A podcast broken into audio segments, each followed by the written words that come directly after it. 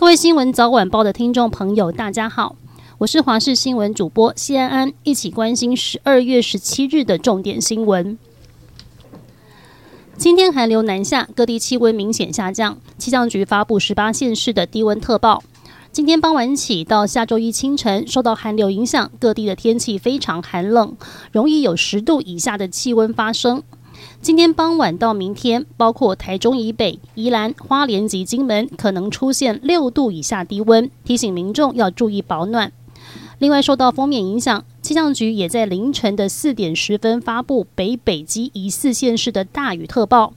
明天到下周一的清晨，寒流最强，平地低温可能下探五度，天气转为干冷。要等到下周一的白天，寒流才会逐渐减弱。台北地检署侦办高虹安案，昨天以六十万元交保候传，有民众却闯进了北检六楼的顶楼，悬挂民进党党旗，震惊各界。对此，民进党予以谴责，并且呼吁警方尽速侦办，查明真相。国民党表示尊重司法调查，相信司法会做出公正的判断。另外，全案的另一个亮点是高虹安委任的律师团堪称明星级豪华阵容。包括陈宗豪、陈建良、王世华等律师，都是曾经担任过法官或是检察官的一线战力律师。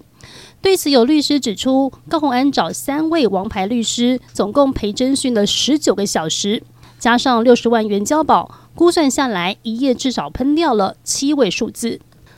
卡达世界杯冠军战一票难求，周日对决卫冕军法国队的前戏，有数百名的阿根廷国家队球迷聚集在当地阿根廷足协下榻的杜哈饭店外头抗议，要争取官方定价门票，而非根本买不起的超贵黄牛票。根据法新社等外媒报道，特地远从南美赶来的阿根廷球迷绝对不想错过偶像梅西在世界杯的最后一舞。而现在正竭尽全力购买可以容纳将近九万人的门票，而原本六百美元相当于新台币一万八千元的门票，现在已经炒作到八倍以上的五千美元，大约是新台币十五万五千元。许多阿根廷球迷早在十一月中抵达，如今冠军战却不得其门而入，愤怒的情绪因此爆发。年节将近，各界关注小三通的开放时程。根据了解，国安会昨天召集了相关部会，就此研商。在考量金马医疗量能有限之下，政院建议循序渐进，分阶段开放。先开放金马乡亲，再开放台商中转，等到中国的疫情过去，再恢复正常化。不过会议并没有正式结论，预计在下周会再开会，盘整相关的流程。